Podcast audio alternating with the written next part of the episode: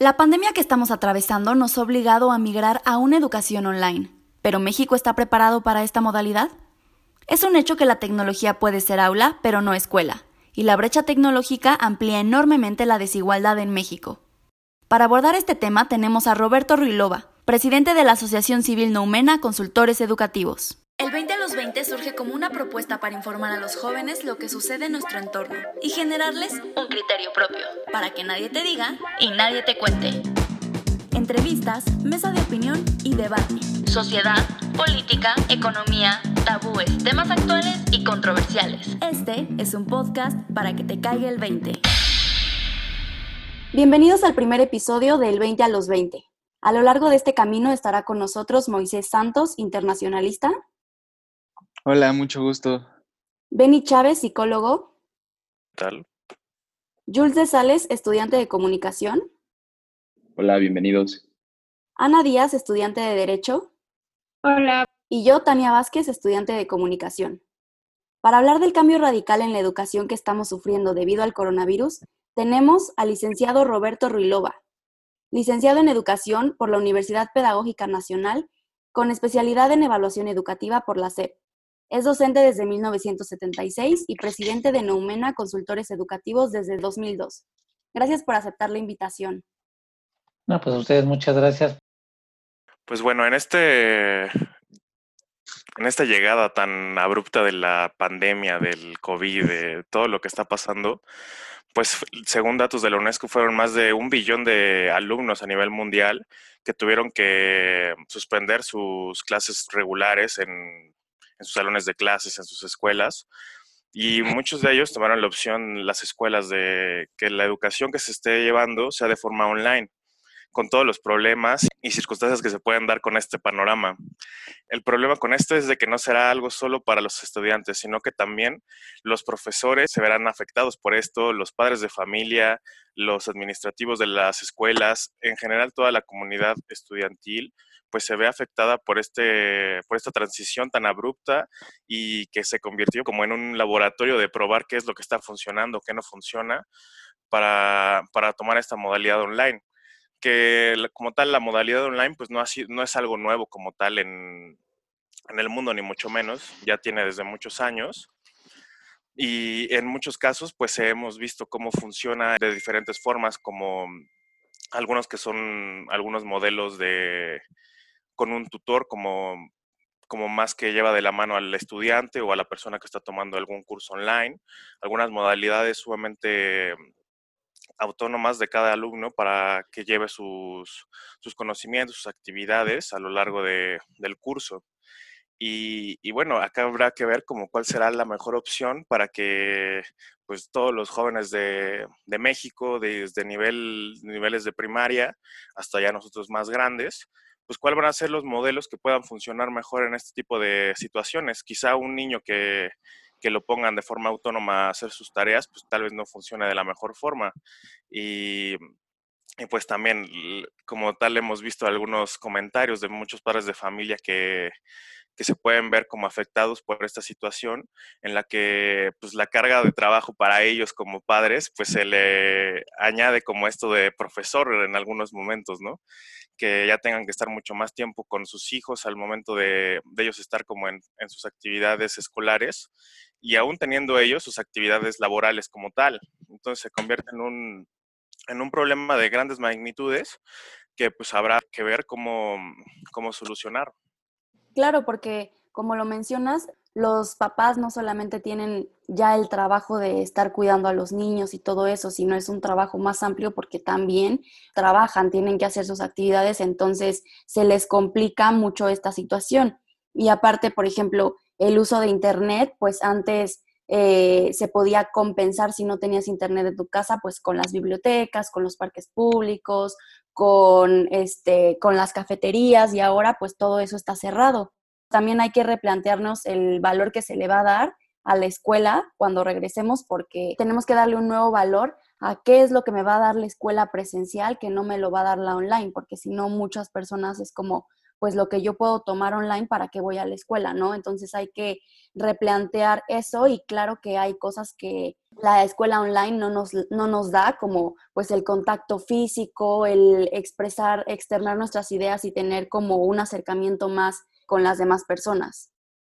Claro, algo que quiero rescatar es que, por ejemplo, la UNESCO dio datos que de toda la plantilla estudiantil, que es de 36.5 millones, contando desde nivel preescolar a, a nivel universitario, todos, todos de alguna forma pueden acceder a diferentes este, plataformas educativas, obviamente a través de diferentes medios, ya sea a través de la radio, de la televisión, de internet, de videos.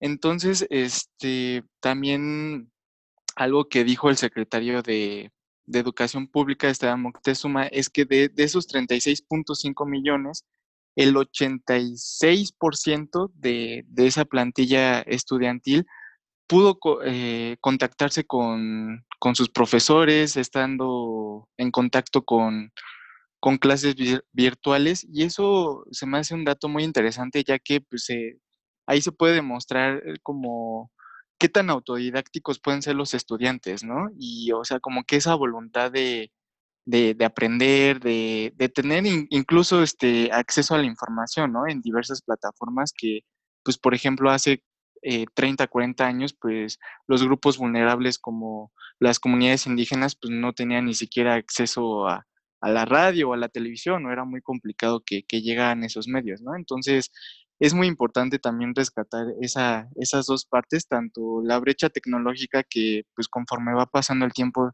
se ha ido disminuyendo en nuestro país, pero pues también esta nueva didáctica ¿no? de, del sistema educativo que pues, estamos viendo que los estudiantes ya pueden ser más autodidactas.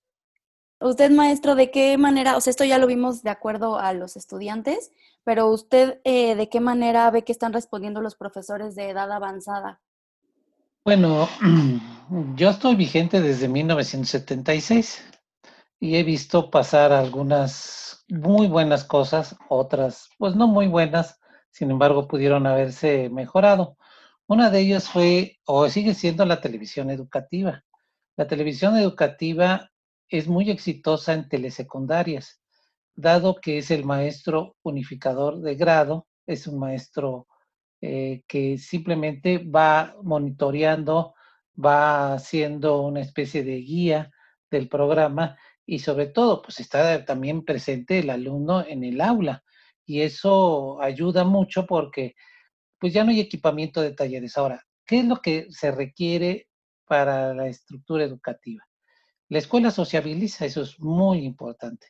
Entonces, eh, eh, a través de la cuestión virtual es bueno, pero es bueno ya a nivel, digamos, para pequeños que están cursando quinto y sexto de primaria, para aquellos que ya están en secundaria, y que tienen acceso y tienen las oportunidades económicas de, llevarlo a cabo, porque pues una computadora pues es costosa, un celular de la cuarta G o la quinta G pues tiene un costo pues, arriba de 20 mil pesos. Y el problema en el país es la señal. No todos les llega la señal de manera adecuada. Ahora también en los servidores, qué tan potentes son, eh, el factor de la transmisión de imagen y sonido que no se distorsione. Entonces, todo eso, pues, eh, ayuda o perjudica, ¿no? Pero sí requerimos que los pequeños tengan que regresar a las escuelas por dos sentidos. Uno, la sociabilización y dos, la, el trabajo mano-cerebro. ¿Cuál es el trabajo mano-cerebro? Pues trabajar con los objetos. Yo a pesar de que esté viendo a través de la pantalla, pues necesito rectificar pues la lectoescritura, porque los pequeñitos de primero y segundo de primaria no pudieron, los que estuvieron en preescolar, pues se convirtió en un verdadero caos. Lo vivimos como escuela, porque yo soy el director, de un director muy subgéneris, porque soy el director en la Ciudad de México que tiene la doble función. Soy el director de primaria y el director de secundaria. Entonces veo el desempeño de nueve años de nuestros alumnos, más los tres de preescolar, pues son los dos de educación básica. Entonces, los niños de preescolar sí saben aprender una computadora, les interesa el juego, pero no trabajamos mano-cerebro, porque ahí es donde está el producto del desarrollo de la psicogénesis, lo saben aquí algunos especialistas, pues nos vamos a atrofiar en procesos de evolución cognitiva, no de raciocinio, sino de evolución cognitiva. Entonces, es bueno, pero también los maestros, pues no todos quieren participar, algunos dicen que no tienen el acceso, otros que pues que tuvieron que pagar el internet, que porque no tenían internet en casa, que otros se fueron a comprar la computadora, que el celular y que quién se los pagó. Entonces, son problemas de tipo hasta económicos, pues fuertes, que la SEP, bueno, sí dio en un momento dado algunos instrumentos, algunas computadoras, pero eran muy malas. Se descompusieron a la primera y las tablets, ¿qué, qué decir? Se arreglaron tablets en el sexenio de Peña Nieto, pero pues terminaron los papás en los sistemas oficiales regalándolas, empeñándolas. Y entonces los sistemas de multimedia son excelentes cuando se capacita al maestro. O sea, aquí el problema fue que los maestros ya venían con algunos esbozos de, manejo de cuestiones virtuales, pero no para darles o que ellos tuvieran toda la didáctica del sistema virtual. Y eso es un problema mayúsculo y nos vamos a seguir enfrentando. Ahora que regresemos, porque no vamos a regresar, como yo lo veo, a una clases presenciales, dado el potencial de la enfermedad, yo lo veo para que lo convirtamos en un sistema híbrido entre presencial y virtual. Es más, ya nos dio los esbozos la Secretaría de Educación Pública. Dice que por ahí los alumnos asistirán de acuerdo por letra un día, va a la mitad, porque el problema del, sistema oficial es pues eh, la cobertura es la cobertura y la matrícula que es con grupos de 40 y en aulas pues mm, que eran para 20.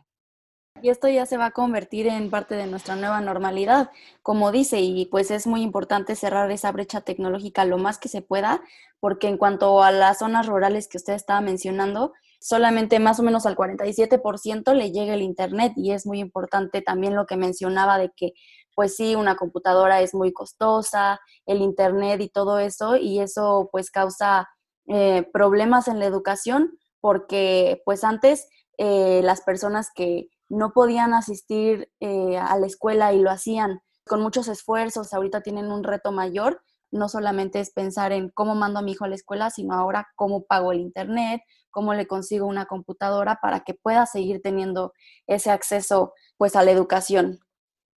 Claro, te iba a comentar que la educación en 2020 se encuentra en una encrucijada y no hablamos solamente de educación a nivel nacional, sino también global. Como ya lo mencionó nuestro experto, existen protocolos para el regreso a clases presenciales. Sin embargo, esto parece algo inverosímil, comenzando porque la fecha, ah, digamos, predilecta para regresar a clases eh, está considerada por la SEP como el 10 de agosto. Y existen protocolos, desde luego, para proteger a los profesores, quienes en su mayoría son eh, de una edad avanzada y sin embargo esto no lo veo plausible. Ahora, existen muchas vertientes del tema y creo que es muy interesante comentarlas todas, pero vamos a comenzar con la parte, eh, digamos, presencial y ya de ahí nos pasamos a las plataformas. Eh, en primera instancia, lo que busca el gobierno es garantizar a todo el alumnado servicios básicos. Hablamos de agua, jabón, eh, que sus aulas estén completamente sanitizadas y ventiladas.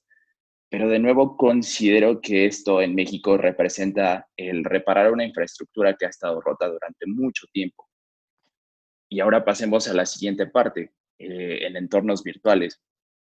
¿Qué es lo que pasa? Eh, de nuevo, si no puedes cubrir las necesidades básicas como son luz, agua o cualquier otra de ellas, eh, ¿por qué te enfocarías en un entorno virtual? Lo que comentó muy en un principio de empezar a aprender, por ejemplo, de la radio o televisión, es sumamente interesante. ¿Por qué? Porque eso implica un cambio de enfoque en eh, el, sistema educativo que estamos llevando. Sin embargo, hemos estado operando con un sistema eh, obsoleto, ahora le llamaríamos, que en plena pandemia nos obliga a replantear a pensar de nuevo cuál es el verdadero propósito de la educación.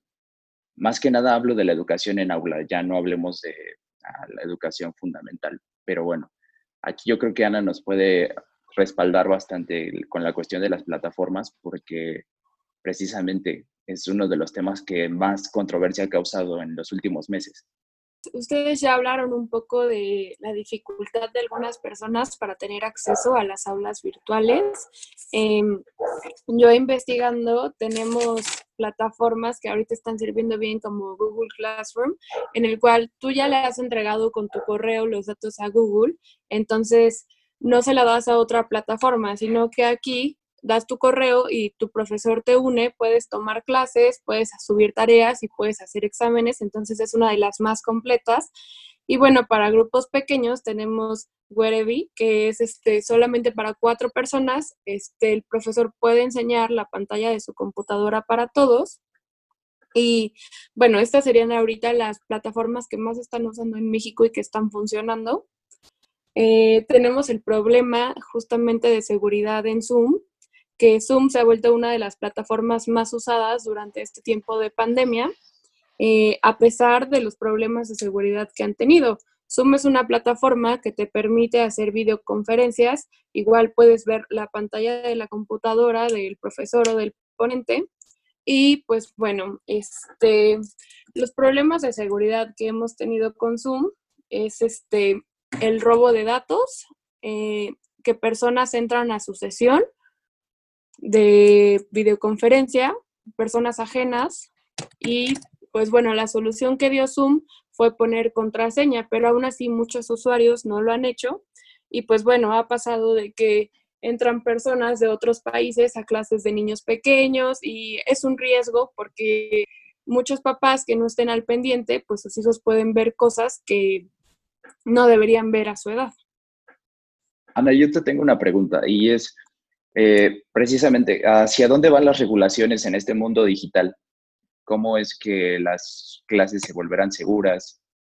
Pues bueno, yo creo que depende mucho igual de, investigar las plataformas. Hay ciertas plataformas donde pagas, pero bueno, volvemos al tema económico y social. Em, hay plataformas donde pagas que te garantizan tu seguridad y hay plataformas que son gratuitas, como Google Classroom, que te permiten tener más seguridad.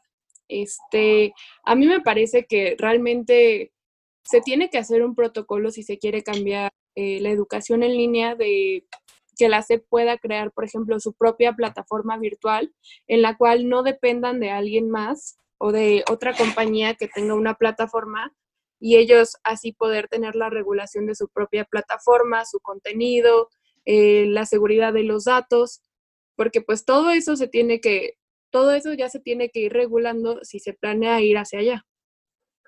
Sería como lo más idóneo, ¿no? Que la propia SEP creara como ese, esa plataforma. Pero también en, en, algún momento, hace unos años, me parece que en España un profesor implementó con, con el juego de Minecraft un, una clase. Y pues ese tipo de plataformas que a los niños les fascina, incluso a personas de nuestra edad y demás, eh, este tipo de plataformas formas como virtuales, como tal, en un mundo abierto, en el que es como tal, pues una simulación de una realidad, pues se pueda llevar a cabo como pues una interacción, pues no igual definitivamente, porque una interacción presencial pues lleva pues consigo muchísimas cosas de, ver al otro, de que el otro te, te, observe, incluso eso es tan importante que, que si en un juego pues tal vez se quede muy corto, pero, pero sin duda puede dar como una experiencia pues bastante rica en, pues sí, en términos como de interacción, porque se asemeja de algún modo a pues, una interacción de la vida real.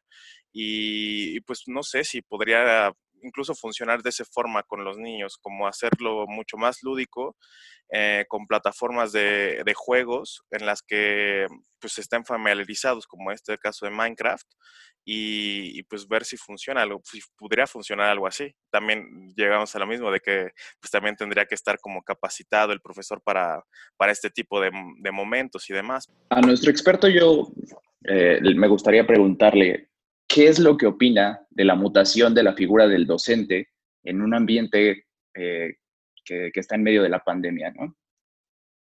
Bueno, yo les diría que es, eh, es muy buena porque tiempo atrás, la Secretaría de Educación Pública inició muchos cursos de capacitación para que nos fuéramos haciendo, pues tuviéramos clases mucho más este, dinámicas, interactivas, de juegos a través de la computadora.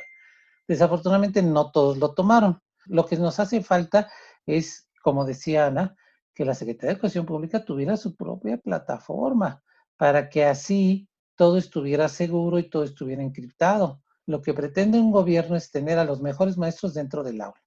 Pero ese buen maestro necesita tres cosas. Uno, todas las teorías de, del conocimiento, todas, todas, todas, y de aprendizaje aquí, es un casco. Luego yo les digo que toda la armadura es la pedagogía. Un brazo es la didáctica y el otro brazo son las cuestiones, las técnicas de evaluación. Y ahí sí está bien armado un maestro. Yo he, dicho en algunos congresos que ya no necesitamos el maestro especialista en secundaria. Necesitamos un maestro unificador de grado como tiene la primaria. Entonces, hay muchas alternativas. El problema está en que se quedaron muchos maestros ya pues, grandes, me incluyo, que muchos no quisieron este, tomar estas herramientas. Tenemos dos momentos importantes. Uno, yo cambiaría el calendario escolar. ¿Por qué lo tengo que cambiar? Miren, eh, en 1970 México tenía dos calendarios, el A y el B. El A iniciábamos el 5 de febrero y terminamos el 30 de noviembre y era de la Ciudad de México hacia el norte. Nosotros no nos enfermábamos porque todas las vacaciones de eh, frías pues, estábamos en casa. Y mire que los contaminantes pues, estaban al por mayor porque no había pues la Secretaría del Medio Ambiente y había el otro calendario que es el que tenemos actualmente. Pero se hizo un cambio arbitrario y por cuestiones políticas, y la verdad es tan triste que yo lo mencione, por el hijo de Luis Echeverría. El hijo de Luis Echeverría estaba estudiando en Estados Unidos la preparatoria y se viene a la universidad a estudiar pues ciencias políticas, porque también quieren que el hijo fuera presidente. Y entonces, pues, ay, señor presidente, pero si viene su hijo, se va a echar como seis meses de inactividad. Y dije, el señor presidente, ¿de veras? ¿Y entonces qué hacemos? ¿Y qué tal? Pues ya saben, ah, le proponemos que cambiemos el calendario y lo hagamos único en todo el país. Y ahí va, se tardó tres años, pero lo hizo. Ahí están las consecuencias. Cuando no estamos en contra de la naturaleza, la naturaleza no lo cobra. Así como ahorita estábamos en contra de la naturaleza porque bajamos la guardia de la higiene escolar. Desde la higiene escolar se bajó la guardia. Desde la higiene eh, escolar medicinal también se bajó. Se, desaparecieron los médicos escolares y al desaparecer un médico escolar que hacía muchas campañas de muchas cosas, pues había, no había drogadicción, bueno, se bajaban los índices de drogadicción, las niñas no tenían pues los bebés a temprana edad, este, se evitaban enfermedades infectocontagiosas, eh, no, no había puestos ambulantes, los puestos ambulantes de comida salieron en, en la década de los 80 con el modelo económico, pues que nos llevó a la ruina. Entonces yo les digo, a ver, esto es muy sencillo. Agua, jabón y sol es tu solución. Los virus ahí están y no se van a ir jamás. El problema estuvo en que, pues ya los que somos grandecitos, los maestros, van a tener que renovarse o morir en este intento. Y pues yo ya les digo que para renovarse, pues es la didáctica y la didáctica como esta es maravillosa. Claro, para niños de primaria superior, para la primaria baja no se puede, ¿eh? Maestro Riloba, quería preguntarle eh, aspecto de, de, las nuevas materias, ya que estuvo mencionando sobre la importancia de la higiene y que es algo que ya pues mediana o, o, cortamente se estaba implementando en el sistema educativo.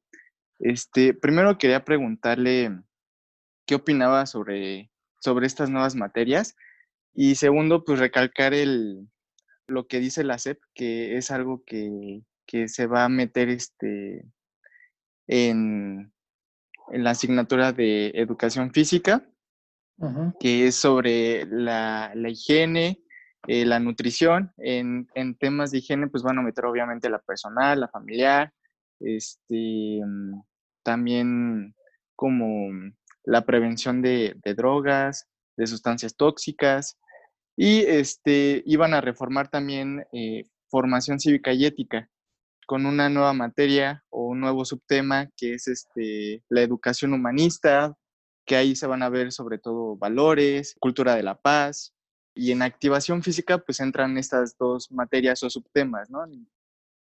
Sí, en el, en el caso de educación física, pues los maestros, vuelvo a insistir, ya están capacitados.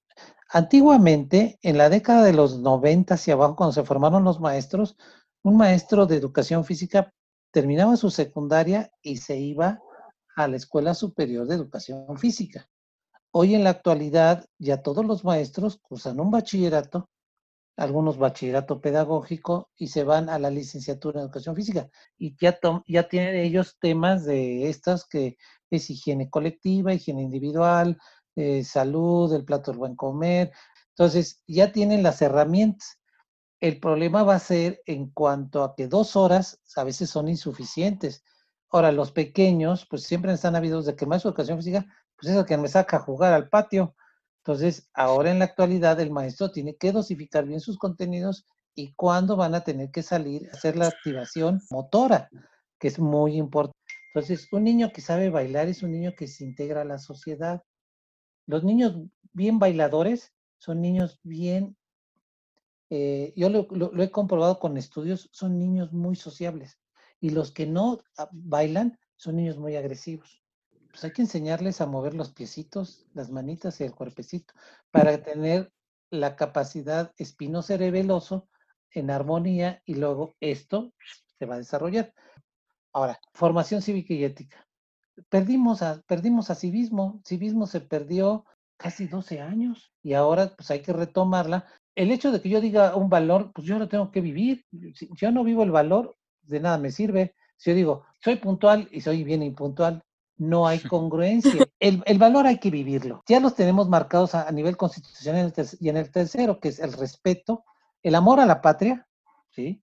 el respeto y la solidaridad. Son tres valores fundamentales que marca el tercero constitucional. Y yo les digo, pues con tres es que es suficiente, los otros valores los va a dar el contorno familiar. ¿Usted qué piensa acerca de los profesores cuando comparten tiempo con los alumnos en las aulas, se dan cuenta de ciertas actitudes que tienen los niños, em, positivas o negativas, y usted cree que en la cuestión online ¿Puede haber ese acercamiento o de qué manera se sustituye? Bueno, de que, de que hay acercamiento, hay acercamiento, porque acuérdense que nosotros tenemos dos tipos de lenguaje, el lenguaje oral y el lenguaje corporal. Cuando nos estamos ahorita observando todos en pantalla, estamos los que estamos atentos, los que estamos, por ejemplo, nos dispersamos o ponemos una carita y por ahí ya me fui al baño. Entonces, todo eso me está dando elementos de juicio para saber el comportamiento educacional de cada uno. Entonces, eso es lo que también el maestro está aprendiendo ahorita. Ahora yo les he dicho a, mis maestros, ¿eh? dejar tarea para casa es el fracaso didáctico en el aula virtual y presencial. Otra debilidad del sistema educativo es evaluar. Yo hice una, una tesis y pues la mía ha sido la más consultada en la, en la Universidad Pedagógica. Se llama Evaluación a través de una neumena. Y ustedes dirán, ¿qué es una neumena? Juicios razonados a través de experiencias educativas. René Descartes en, el, en su siglo decía los nouns, y los nouns son eh, la, evaluación a través de la racionalidad y de la experiencia. Entonces, eh, cuando hacemos una buena evaluación y vamos tomando puntos a, través de, de, de, cuestionarios, ítems y todo, yo puedo determinar o juzgar el proceso educativo de un alumno de manera exacta. Y le puedo decir a mi alumno cuáles serían sus competencias para la vida o lo que podía él estudiar una vez terminada su educación básica. Que no lo hacen porque con grupos numerosos no se puede. Disculpe, maestro, y en este escenario, ¿qué papel va a tener como tal la familia pues, más cercana en el estudiante? Mira, ¿quién, ¿quién ayuda al estudiante? pues los papás que tengan la escolaridad superior al estudiante. Cuando la escolaridad es baja, pues el niño les da la vuelta, ¿eh?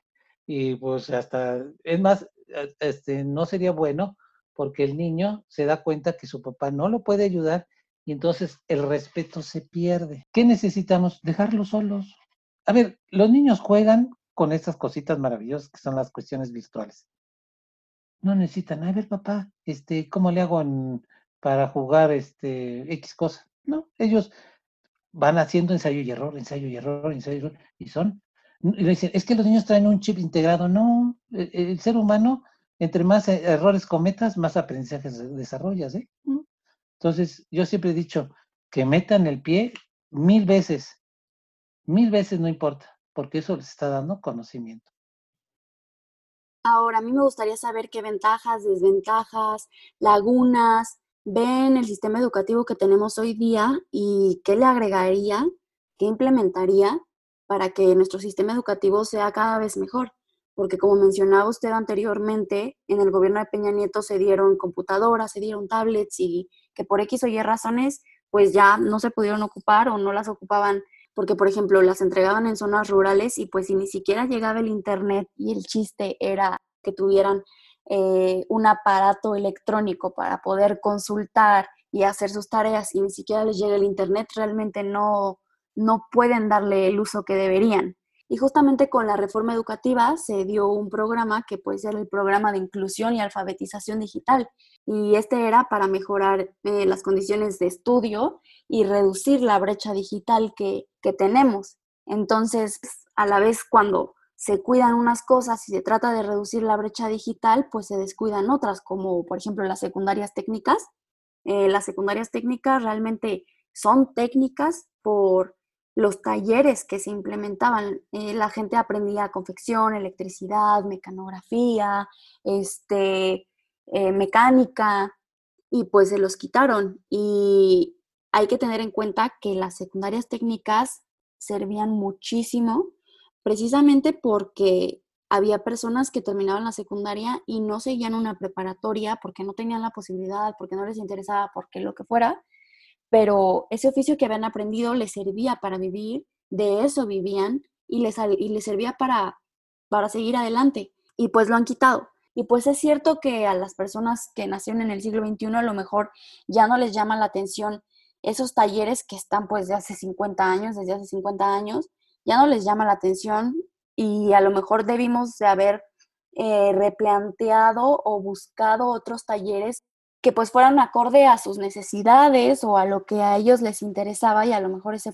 fue un cambio que pudimos haber realizado y ahora se sustituyeron por clubes. Y pues los clubes no están mal porque realmente va enfocado a fortalecer los campos eh, para formar las áreas de desarrollo personal y social de la persona, pero ya no es enseñar un oficio a los alumnos y creo que eso era muy importante para que la gente que no podía seguir con una carrera, no podía estudiar la preparatoria, pues pudiera vivir y pudiera mantener a su familia, ¿no? Entonces, ¿qué piensa usted? Yo siempre he dicho que el sistema superior es 75% de experiencias y 25% teórico. Y lo hacemos al revés, 90% teórico y nada de experiencia. El sistema educativo mexicano es bueno, muy bueno para alfabetizar, ¿eh? aquí nadie se queda sin saber leer y escribir. El problema es la comprensión lectora. Deberían de darnos a todos, a todos, lo que pasa es que muy poquitos lo toman, una cosa maravillosa que se llama heurística y hermenéutica. Si los maestros de todas las, de todos, desde los básicos hasta los superiores, tuvieran la heurística y la hermenéutica, este país seríamos maravillosos. Ahora, que hemos tenido gente maravillosa, sí, pero ¿saben a qué se los deben? Al plan por objetivos de Chetumal de 1980. Todos los investigadores de CONACYT y, de, y del CIBESTAN son, fueron formados con ese plan de 1980. 1970. Luis Echeverría. Fue cuando el sistema educativo creció al mil por ciento, al mil por ciento, imagínense en preescolar, en primaria, en secundaria, universidades tecnológicas. ¿Saben dónde metimos la pata? La última, la última que fue horrible, con Peña Nieto.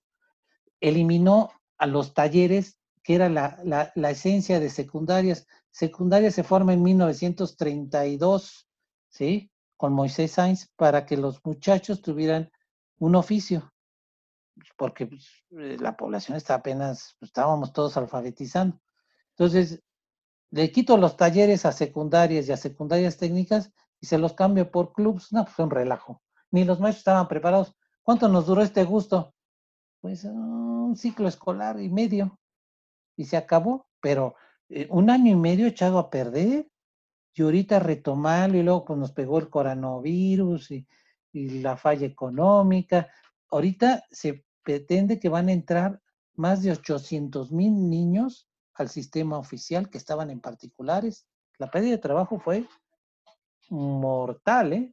Bueno, catastrófica, yo le diría. Le agradecemos muchísimo por su valiosa opinión.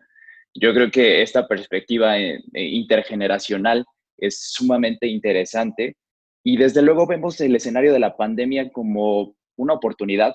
Algunos dicen que un experimento, sin embargo, esto se presenta como una emergencia y curiosamente coincide con emergencias y preocupaciones que tiene una sociedad actual. Eh, ya no hablemos en materia educativa, sino también a, a nivel eh, administrativo, con la cuestión de gobiernos, vemos cierta inconformidad y la pandemia sirve para ver la fragilidad del mundo en cuanto a educación, economía, política, y de pronto vemos que los límites van cambiando. Así que yo aquí les dejo la, reflexión de que planteen de nuevo las necesidades que han surgido a lo largo de la pandemia y sus incertidumbres. Se darán cuenta del enfoque de, de la humanidad y cómo éste comienza a mutar, a dirigirse hacia un nuevo camino. Muchas gracias, maestro, por esta plática tan jugosa y a todos los que nos escuchan, gracias por acompañarnos en este primer episodio. Los esperamos la próxima semana. Pues gracias a ustedes por invitarme. ¿Te cayó el 20? Coméntanos en nuestras redes sociales qué te pareció este episodio. Estamos en Facebook, Twitter e Instagram como arroba el 20 a los 20.